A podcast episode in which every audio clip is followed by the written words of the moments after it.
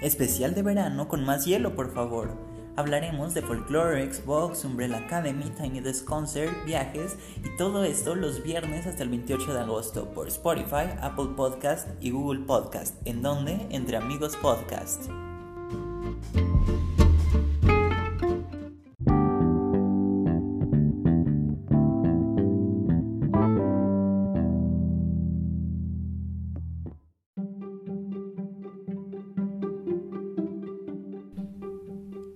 Hola, bienvenidos a Entre Amigos Podcast. Mi nombre es Julio Cruz y este es el primer episodio de lo que vendría siendo nuestro especial de verano. Eh, ¿Qué es el especial de verano? Pues básicamente eh, significa cambiar eh, los horarios, ya que la mayoría de ustedes se va a encontrar en un periodo de descanso, ¿no? Entonces se ajustan los horarios un poquito ahora para que ustedes lo puedan ver y los episodios van a estar disponibles pues básicamente los viernes a partir de las 6 de la tarde, cosa que pues es un poco diferente, ¿no? Ya que eh, los podcasts se suben regularmente los lunes a las 6 de la mañana. Y ahora que estoy hablando de eso sirve que explico el por qué, ¿no? Pues básicamente eh, el podcast se estrenaba a esta hora y el lunes para que tuvieran todas las, eh, pues todo lo que abarca una semana para poder escucharlo desde las 6 de la mañana, ya que la mayoría se termina levantando a esta hora, ¿no? Entonces podrían escucharlo al desayunar, cuando van al trabajo, cuando van a la escuela, eh, cuando van a recoger a, sus hijos o cuando ustedes van a alguna clase extracurricular o cualquier cosa. Y pues había una pandemia, ¿no? Cuando empezamos, entonces la idea no se realizó del todo bien, ya que eh, pues en vez de estarlos escuchando en la mañana, que es como la idea que tenía de este podcast, los estaban escuchando en la madrugada, ¿no? Una cosa un poco extraña.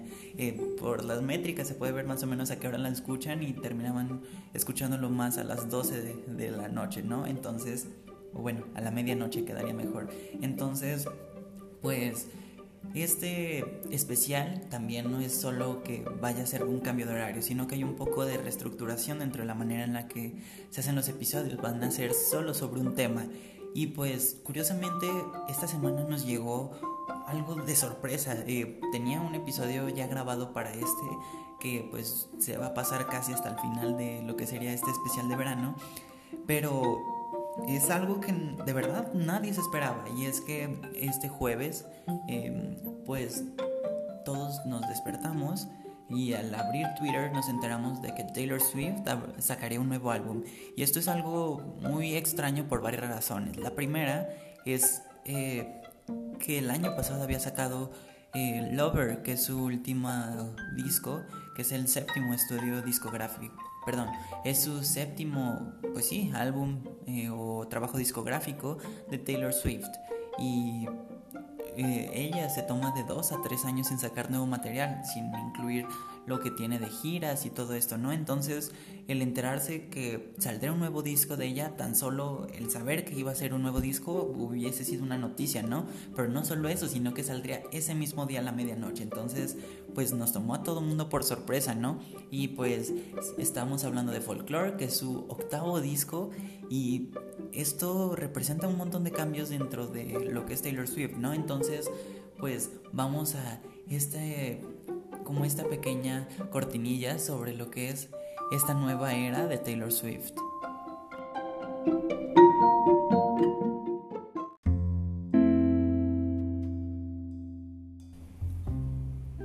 Taylor Swift, de forma sorpresiva y a menos de un año del lanzamiento de su último álbum Lover, estrenó Folklore. Publicado por Republic Records y producido por Jack Antonafo, Aaron Dresser y la misma Taylor, Cuenta con canciones escritas en conjunto con Bomb Ever. El álbum, teniendo tintes acústicos, hace homenaje en las versiones físicas a sus ocho trabajos discográficos pasados, teniendo ocho versiones físicas distintas en CD y vinilo disponibles solo durante esta semana.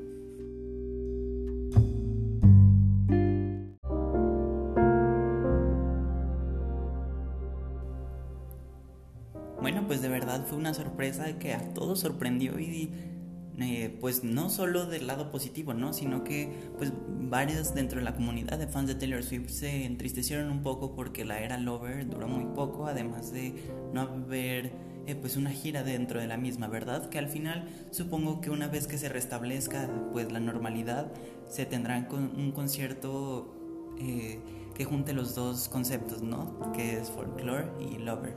Pero eh, pues dejemos de lado de todo lo que viene siendo Taylor Swift y su legado para hablar en específico de folklore, que al momento de haberme enterado y por la eh, temática visual que tiene, que es básicamente Taylor Swift en un bosque con colores en blanco y negro, eh, pensé que iba a ser un disco muy acústico, cuando en esencia, pues básicamente es acústico en el sentido de que es ella tocando el piano, pero aún así, eh, desafortunadamente, a pesar de que es como su disco más arriesgado, no solo por el hecho de estrenarlo el mismo día que lo anuncias, sino que también jugar con eh, ritmos que por lo regular no usas, pues siento que pudo haberlo hecho pues un poquito más arriesgado, ya que es muy arriesgada la movida que hizo definitivamente, pero eh, aún así mm, queda de ver en el momento de presentarte varias canciones, ¿no? Por ejemplo,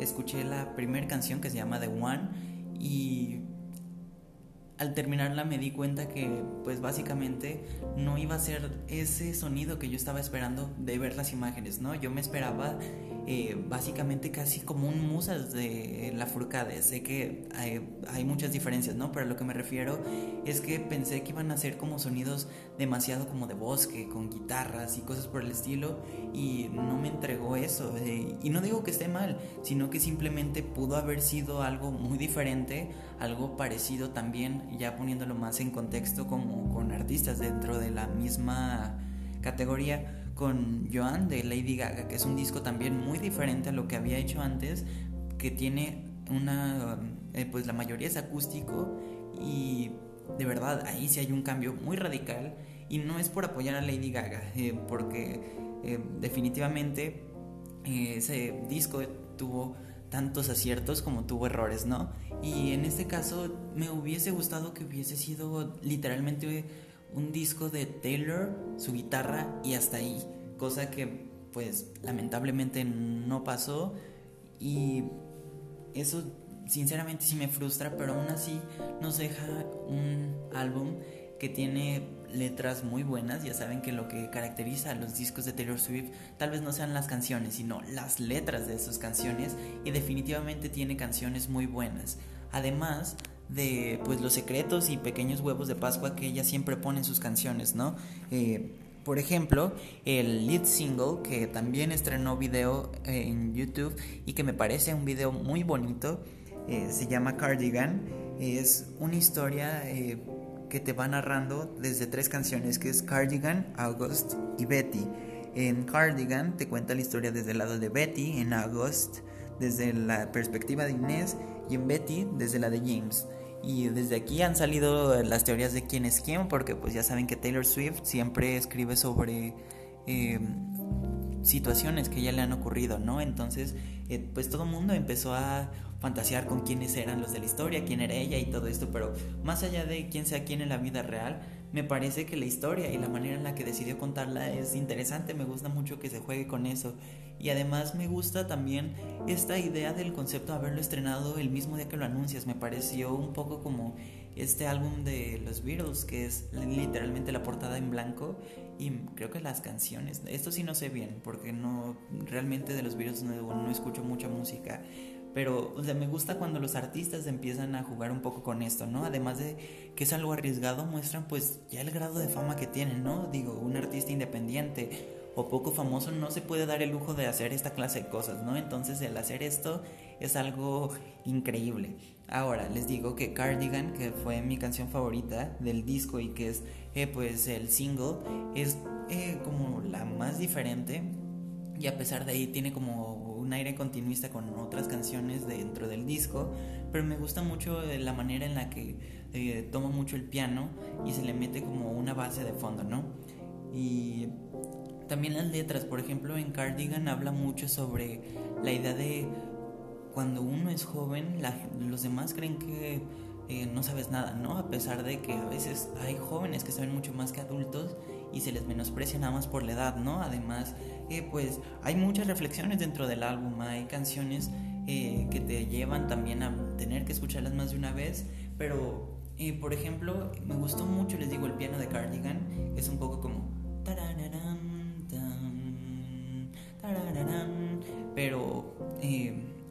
la vuelvo a escuchar casi las mismas notas en otra canción un poco más adelante, cosa que no me termina de gustar. Y ahora también eh, tiene algo como defensa. Todo el disco fue hecho durante la cuarentena, ¿no? Y fue hecho a distancia junto con las demás personas involucradas. Entonces me parece algo fantástico el que se haya logrado hacer un álbum de 16 canciones con la producción que tiene Taylor Swift eh, teniendo pues esta lejanía ¿no? entre todos los eh, participantes. Entonces me parece que es una, eh, pues una propuesta muy interesante que deben de escuchar, aunque también sinceramente se me hace que tal vez dure un poquito más de lo que debería, pero pues ya esa es una condición mía, ¿no? Porque he visto en redes sociales que toda la gente le ha encantado y me encanta que todos estén felices en este momento después de pasar días de mucho estrés, ¿no? Todo el mundo.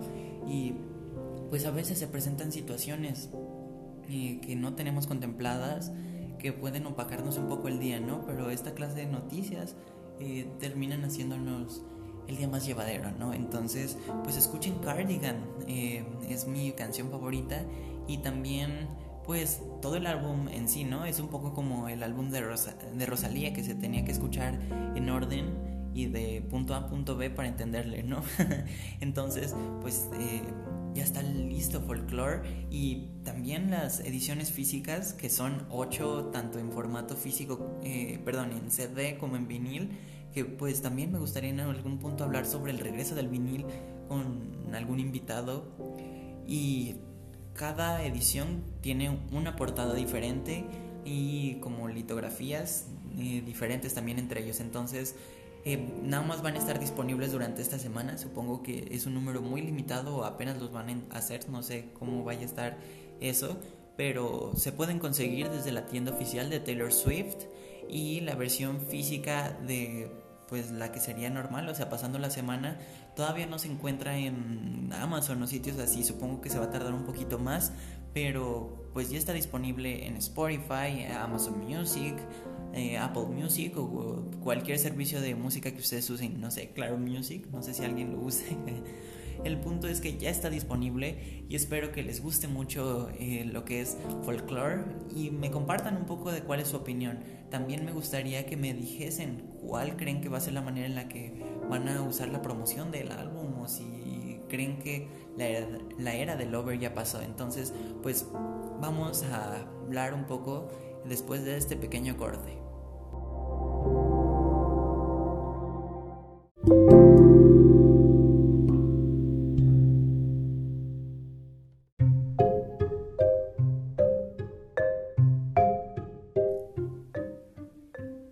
Vamos, que de esto trató el, el primer episodio especial de verano, que, eh, bueno, no les quería decir cuál era el que ya tenía grabado, que realmente también era el que ya tenía grabado para la semana pasada, pero lo tuve que pasar para esta y ahora lo voy a tener que pasar casi para el final de lo que es este especial de verano, que es sobre los Tiny Desk Concerts, eh, que espero que les guste mucho. Es un eh, episodio que me costó un poco de tiempo, fue un episodio que tuve que ver varios Tiny Desk Concerts para poder hablarles de ellos, además de conocer más de los artistas, pero eh, pues todo su tiempo, ¿no? Es un episodio que espero les guste mucho cuando sea que esté disponible. Supongo que va a estar disponible la primera o la segunda semana de agosto, pero aún así tenemos varias cosas de las que vamos a poder hablar durante esta temporada de verano.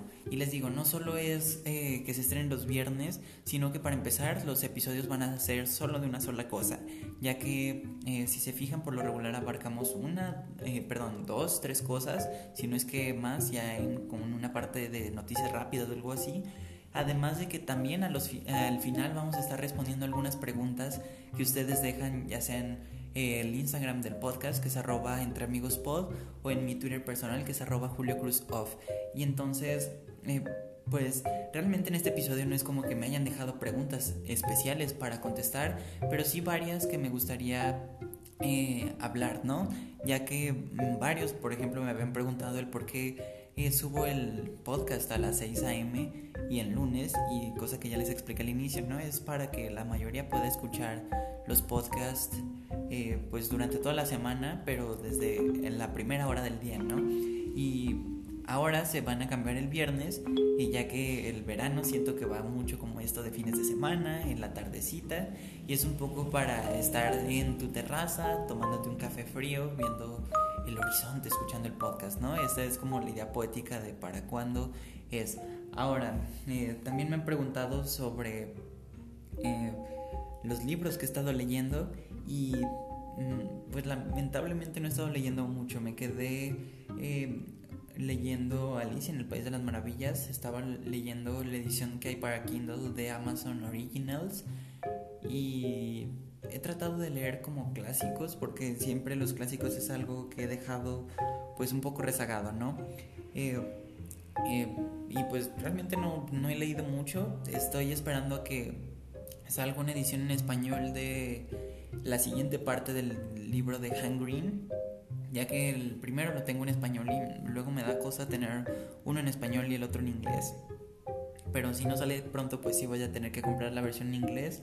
Estaba viendo si compraba el, eh, perdón, el libro que salió spin-off de los Juegos del Hambre, que se llama Balada de pájaros, cantores y serpientes, pero al final no me he decidido. Entonces, pues las lecturas las tengo un poco estancadas. También eh, leí Mirror Mirror, que es un libro de Cara de Levine. Y pues sí, me gustaría que también, si ustedes tienen algún libro que me recomienden, pues me escriban para eso.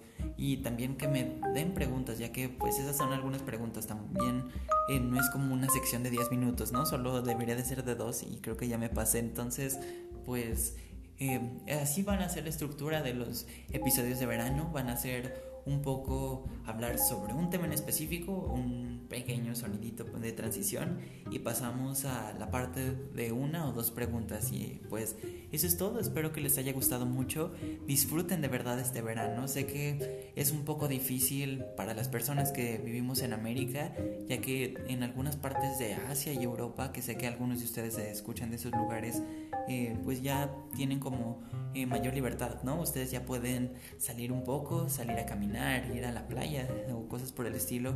Y para los que vivimos pues en América todavía falta un poco de tiempo para que podamos salir, ¿no? Y pues en específico eh, los que viven en Latinoamérica y México, pues hay que seguir cuidándonos, ¿no? Entonces pues muchas gracias por escuchar este primer episodio de verano, que es como el 12 o el 13 normales. Y pues nos vemos en el siguiente episodio.